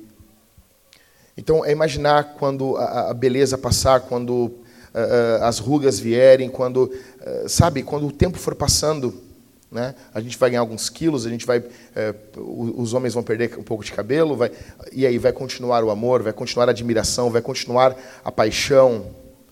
Então, eu diria que às vezes a menina ela pode ser, não, pastor, mas ela é quente. O inferno também é quente. E você não quer ir para lá. Então eu diria que é interessante que você uh, sonde isso. Você quer ser mãe? Você, você ama Jesus? Eu me lembro que eu, eu sempre amei missões. Eu olhei para minha esposa e disse assim, para Talita, a gente era namorado, eu disse, tu iria comigo para a África? Eu, deixa eu dizer uma coisa para vocês, eu tenho pavor de um local muito quente. Mas eu falei assim para testar o coração dela, né? Aí a Talita disse para mim assim, contigo eu iria para qualquer lugar. Eu disse, eu vou casar com você. É isso aí, rapaz.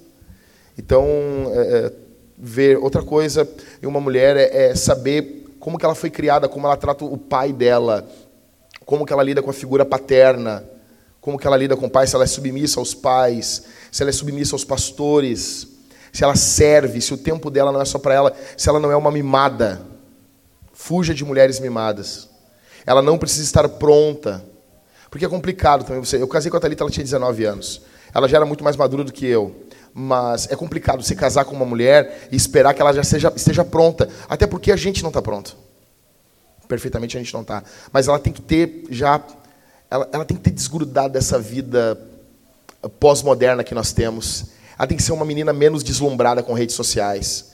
Fuja da, da, das garotas que postam fotos sensuais nas redes sociais e ficam recebendo elogios. Fuja.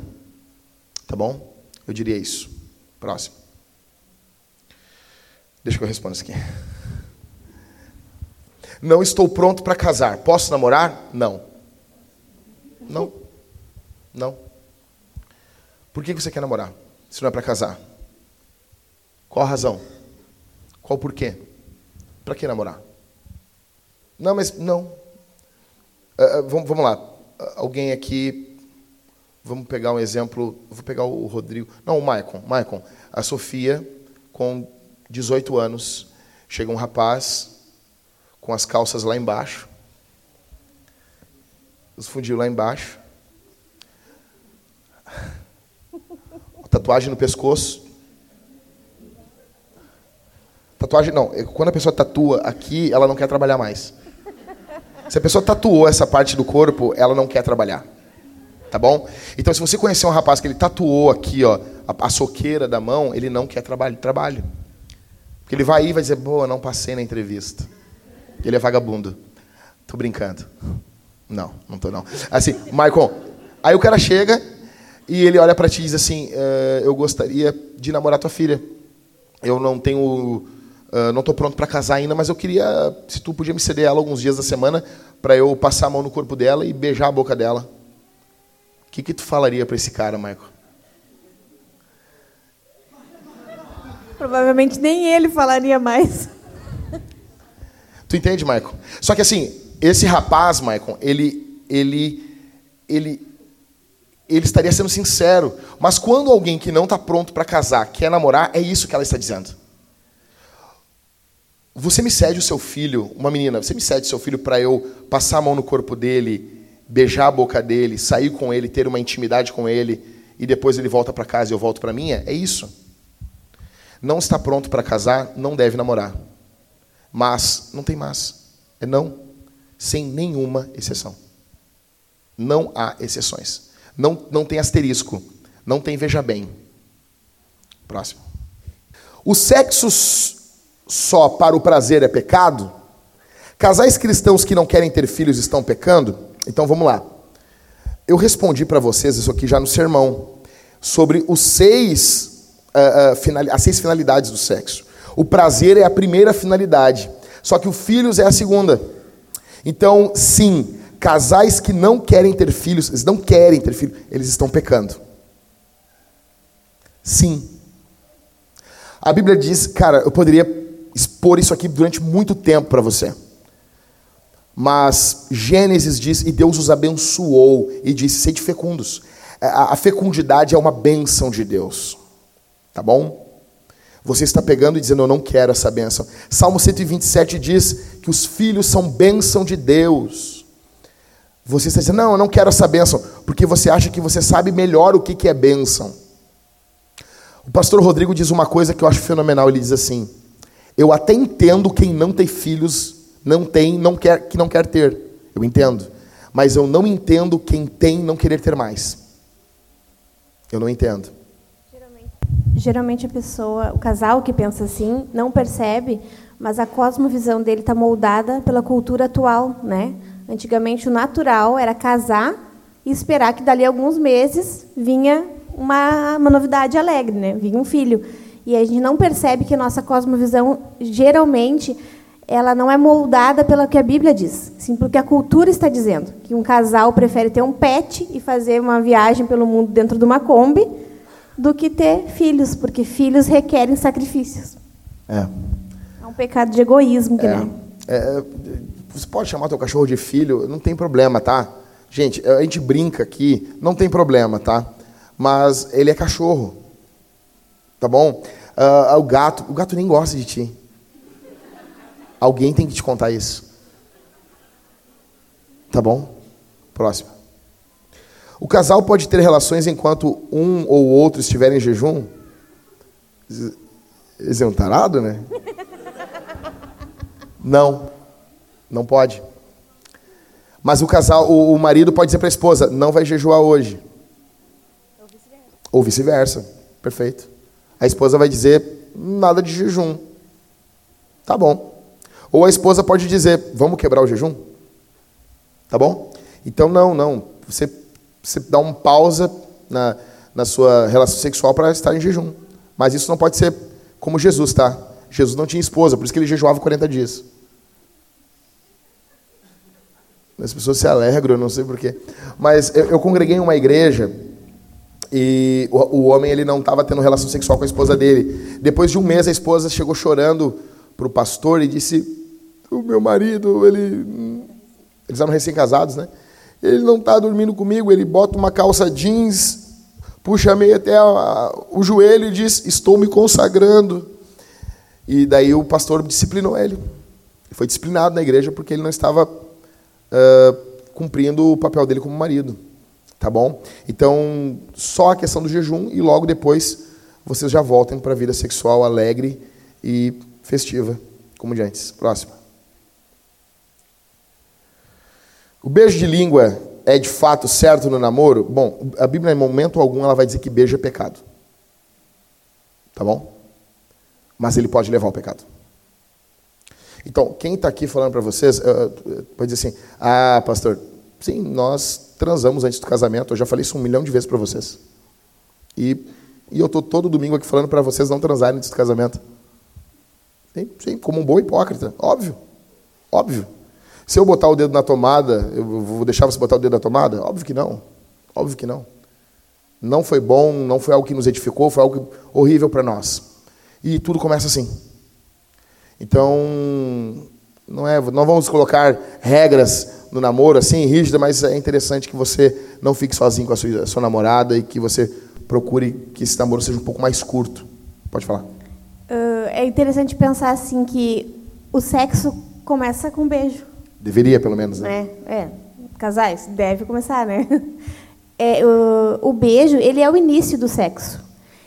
O que o casal de namorados tem que pensar é por que, que eu vou despertar algo que eu não posso saciar.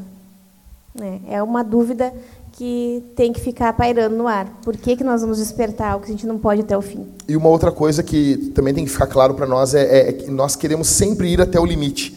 Né? Nós queremos sempre o limite do limite. A gente quer saber assim, tá, onde é a linha? Essa é o, é o, o anseio das pessoas. Onde é a linha? Então, é interessante que você fique bem antes disso. Tá bom? Próximo. Eu posso ter o dom de celibato ou tenho que orar para tê-lo? Bom, 1 Coríntios, capítulo 7,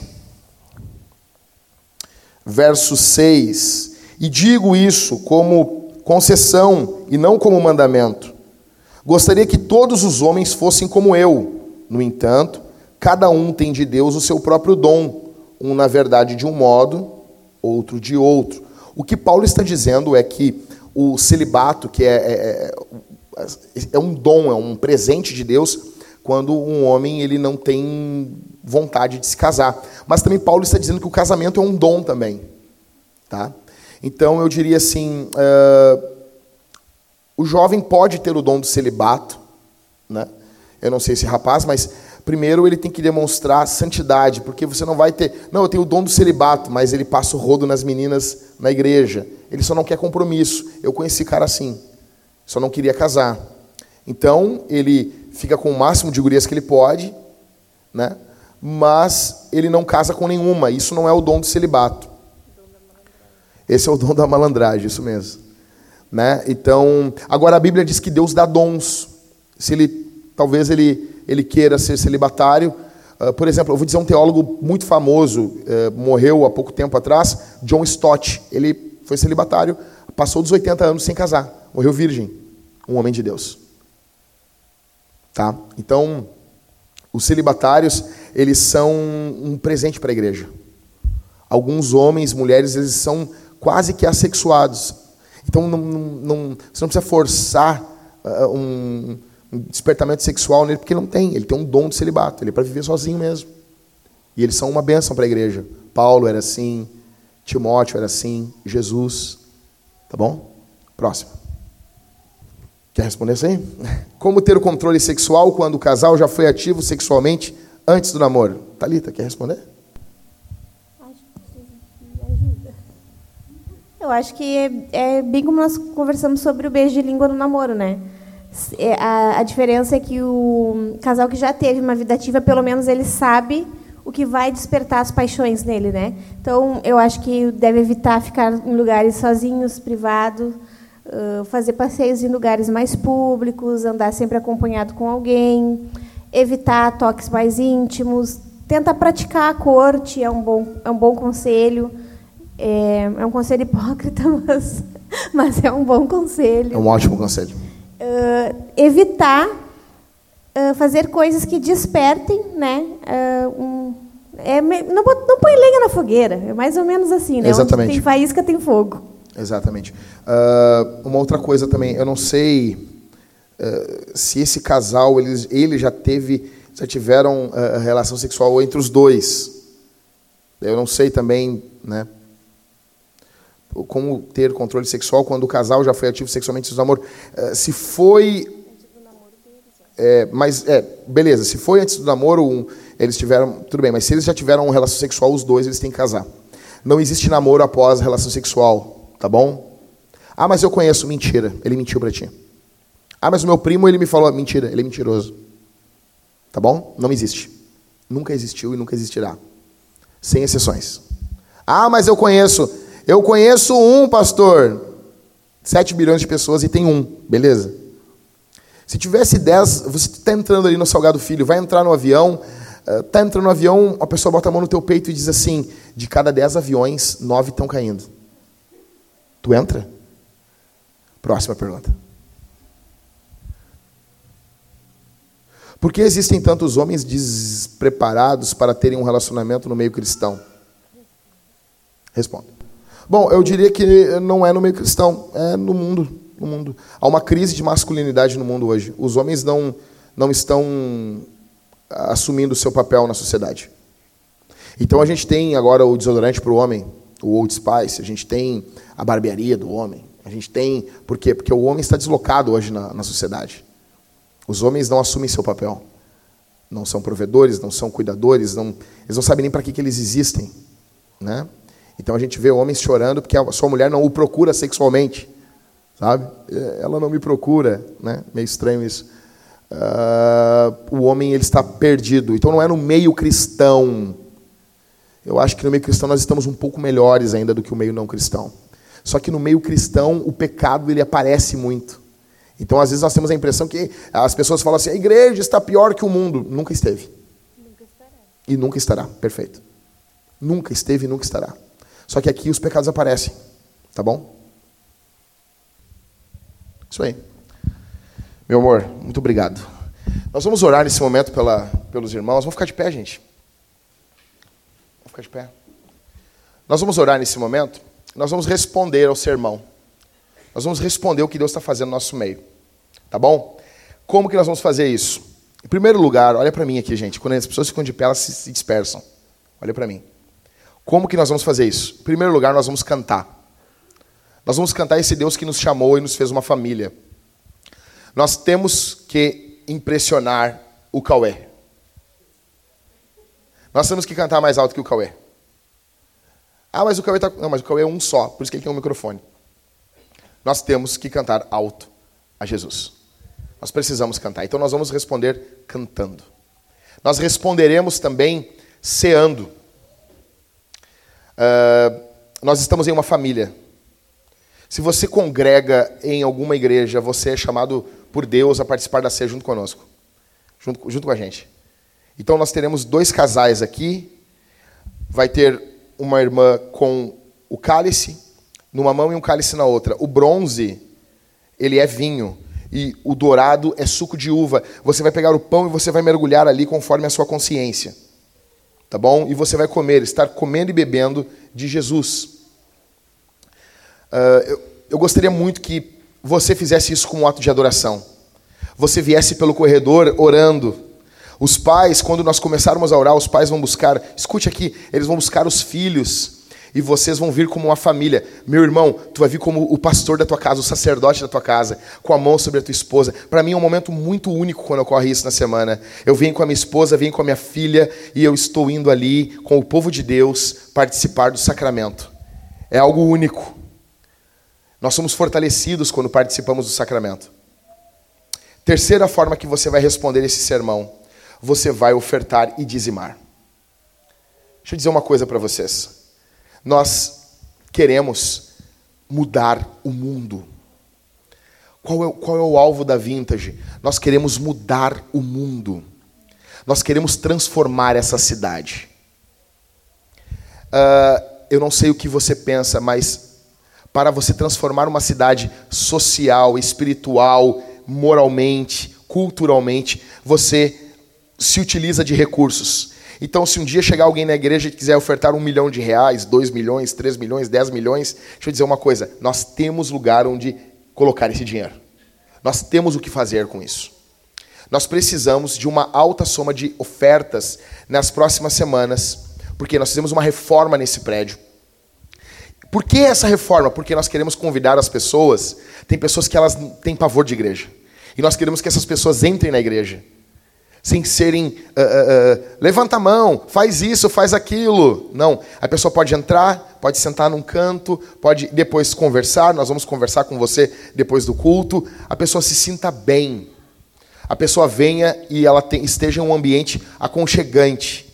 Então nós temos que pagar isso, mas Tá, mas isso, isso vale uma oferta? Cara, isso, dessa forma nós transformamos o mundo. Isso é um primeiro passo que nós estamos dando. Para trazer pessoas que ouçam o Evangelho. Gente, vocês nem imaginam o que Jesus está para fazer. Vocês nem imaginam o que Jesus está para fazer no próximo ano na nossa igreja. Daqui até um ano, escutem o que eu estou dizendo. Escutem, eu não, eu, não, eu, não, eu não, estou dizendo isso como um moleque. Eu estou dizendo isso como um homem de Deus. Eu não vou dizer assim, estou profetizando, mas ah, meu coração chega a queimar quando eu digo isso. Nós veremos milagres de Deus. Pronto, falei. Nós veremos a mão de Deus se manifestando. Eu creio que pecadores se converterão. Eu creio que o poder de Deus vai aumentar sobre as nossas vidas. Então, se você está procurando algum local para investimento, eu tenho, eu tenho um valor guardado e eu tenho orado para onde eu vou investir esse dinheiro. Aqui é um bom lugar. Invista no reino de Deus. Mas vai ter retorno cem vezes mais na, na, no reino eterno. E a eternidade é daqui a pouco. Gente, nós queremos mudar o mundo. Nós queremos transformar essa cidade. Nós teremos em nome de Jesus uma escola, um orfanato bom, bom. Nós teremos isso. Nós, isso começa com os primeiros passos. Nós vamos, queremos plantar uma igreja em Canoas na rua do shopping, na avenida do shopping de Canoas. queremos plantar uma igreja ali. Estávamos vendo o aluguel, conversando os pastores, em torno de 7 a 9 mil reais um aluguel ali, um local menor que esse. Vamos alugar em Canoas. Os irmãos que moram em Canoas vão trabalhar intensamente lá. Nós vamos ter uma igreja em multisite, em vários locais. Nós vamos fazer isso. E isso começa com ofertas, dízimo, pessoas que estão investindo na obra de Deus. E deixa eu dizer uma coisa: eu não quero tirar o dinheiro da tua casa, dos teus filhos, da tua faculdade, não, mas há um valor aí no, no, no teu pagamento, no teu salário. Ou o pessoal mais antigo diz qual é a frase que eles dizem? No teu ordenado. Quem, já ouviu a palavra ordenado? Quem já ouviu, então você é do meu time. Tá bom? Ou seja, do teu ordenado. Cara, há um valor e esse valor é de Deus. Não leve para casa, oferte, dizime. Pastor, por que, que dar o dízimo? Cara, você fica com 90% para você. Esse Deus é muito bom. Imagina se ele dissesse, não, me dá 90 e fica com 10. Não. Se, todo, se, se os cristãos no mundo todo, escute, se os cristãos no mundo todo dizimassem, não, esse dado é só dos Estados Unidos. Se os cristãos dos Estados Unidos dizimassem acabaria com a malária no mundo. Os projetos americanos que trabalham contra eh, para erradicar a malária, eles destruiriam, acabaria com a malária no mundo, nunca mais teria malária. Com o dinheiro só dos dízimos dos cristãos. Nós faríamos inúmeras coisas. Traduziríamos Bíblia para outras nações. Enfim, começa hoje. Então nós vamos responder como cantando. Tudo aqui vai ser de forma amplificada. Você não vai cantar de forma tímida. Você não vai esperar ninguém gritar para você cantar. Você, quando o Cauê bater o acorde, ele começar a cantar, você todos já começarão a cantar alto. Na hora da ceia, você vai vir orando no meio do povo, no meio do corredor, para participar da ceia. E na hora da oferta, você vai trazer seu, a sua oferta aqui na frente ou lá atrás. Não sei quem é que vai estar lá atrás, lá com as máquinas de cartões, cartão de crédito ou débito. Vamos orar nesse momento? Vamos orar? Após a oração, a banda vai estar aqui em cima, nós estaremos cantando a Jesus. A Thalita vai começar orando, depois eu oro. Feche os olhos. Vamos orar.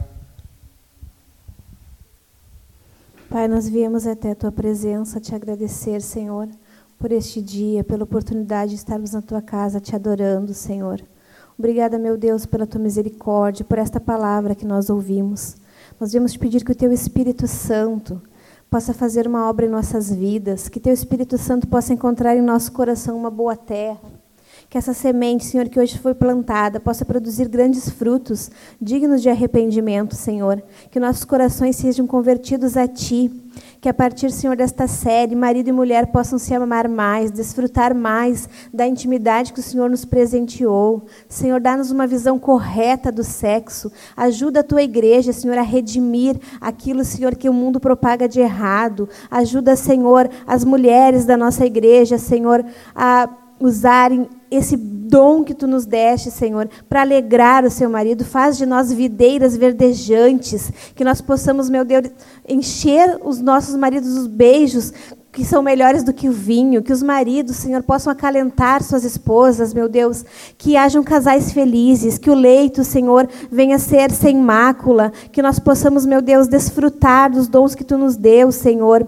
Meu Deus, toma nossas vidas nas tuas mãos, toma cada casal nas tuas mãos, toma os jovens nas tuas mãos, que nós possamos, meu Deus, ter jovens puros, que se mantêm limpos, santos, apartados do pecado, apartados, Senhor, da pornografia, apartados da fornicação, Senhor. Deus, que a tua igreja se levante para falar de ti, para testemunhar, Senhor, da tua palavra através das nossas vidas, dos nossos exemplos, e que isso venha ecoar na missão, no teu reino, no crescimento, Senhor, do teu evangelho, do teu reino na nossa cidade. Recebe agora, Senhor, as nossas ofertas, recebe agora o nosso louvor, faz de nós missionários durante esta semana e que nós possamos estar a cada dia mais preparados e rendidos a ti em arrependimento, conduzindo-nos até a tua palavra, Senhor. Que tu nos santifique, Senhor. Que tu faça de nós servos teus para a tua glória, Senhor. Senhor, eu peço a tua graça nesse momento sobre o teu povo que aqui está também. Os homens que entraram aqui, que saiam transformados. Muda a cultura, muda a cabeça, muda a forma de pensar dos homens. Senhor, eu peço pelos casais que estão aqui também que eles voltem para suas casas conversando sobre o que ouviram. Que tenham condições de confessar os seus pecados, pedir ajuda nos grupos de conexão. Que o ambiente seja familiar nos grupos de conexão. Os solteiros que estão aqui sejam motivados, se eles amam alguém, a abrirem o peito, a casarem, a, a, a constituir família, a não fugir de suas responsabilidades. Ajuda a nossa igreja como uma família de famílias, em nome de Jesus. Que o teu nome seja bendito, que teu nome seja exaltado. Exalta o teu nome, glorifica o teu nome na vida dos homens, das mulheres e das crianças. Que as crianças aqui da Vintage cresçam em lares aonde os seus pais são apaixonados uns pelos outros. No bondoso e maravilhoso nome de Jesus, eu te peço, Senhor.